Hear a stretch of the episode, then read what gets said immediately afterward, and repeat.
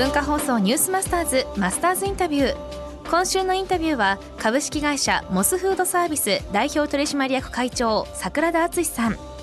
2日目の今日は桜田さんがモスに入る経緯と社長になるまでについてお話を伺います。私高校の2年生の17歳の時に、はい、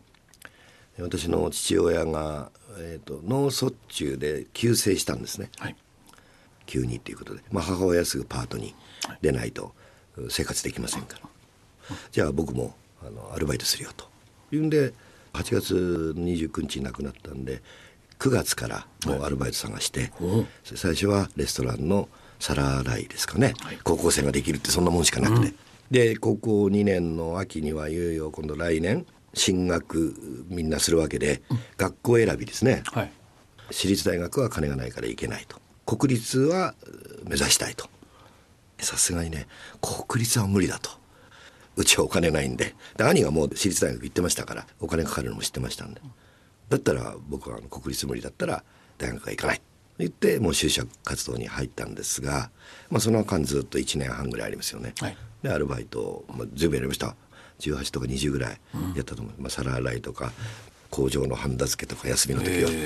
あの駅そばですかね、はい、もう、まあ、そういうものぐらいしか高校生なくて。うん。で、まあ、そんなことで高校卒業して小さい広告代理店に受かって、はい、そこに入りまして。2年経った時にちょうど私の叔父がモスを創業したんですね、はい、えー、72年の半年ぐらい前ですけども、はい、で電話があって「でお前高校の時になんか飲食店でアルバイトしてたよな」と。それ知ってて「じゃあちょっとすぐ来ないかと。いやいや簡単に会社は辞められませんと、はい、じゃあ半年時間くださいと、はい、で半年その社長と話をして辞めさせていただくっていう了解を取ってから、えー、正式にまあ転職っていうんですかね、はい、アルバイトで入りました。モスにアルバイトアルバイトで。はら、うん、その時の時給が210円。あのもちろん店長いくつかやったり、はい、それから今度あのチェーンを拡大していく中で、はい、やっぱりトレーニングセンターっていうのを作らなきゃいけないっていうことでで最初に「じゃあお前トレーニングセンターの初代のトレーナーになれと」で分かりましたと。でマニュアルを作ったり。でそういう仕事。それからスーパーバイザー営業とか、はい、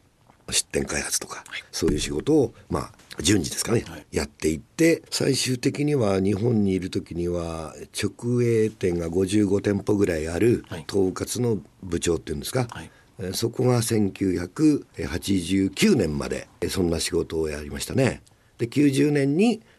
いよいよっていうんで海外。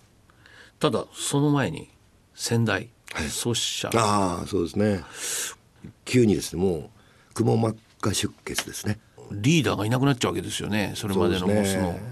特にその創業者とかオーナーっていう方は、はい、普通の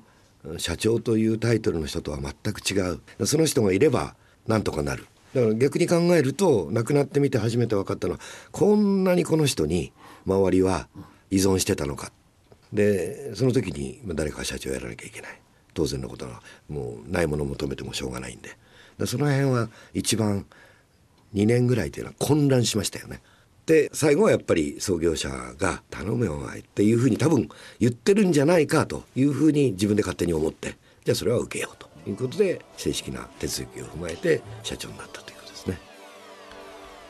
まあ波乱万丈こういうことなんでしょうね。はい、えー、ちょっとした、まあ、おじ様の会社にこうアルバイトで入っていって時給210円から社長になっていくこう流れがあるんだけども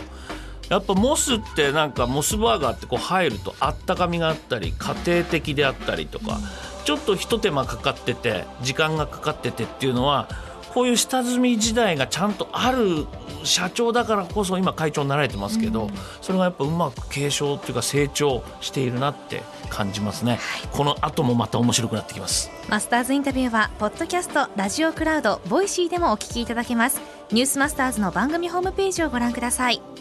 明日はモスバーガーの商品開発についてお話を伺います文化放送ニュースマスターズマスターズインタビューでした。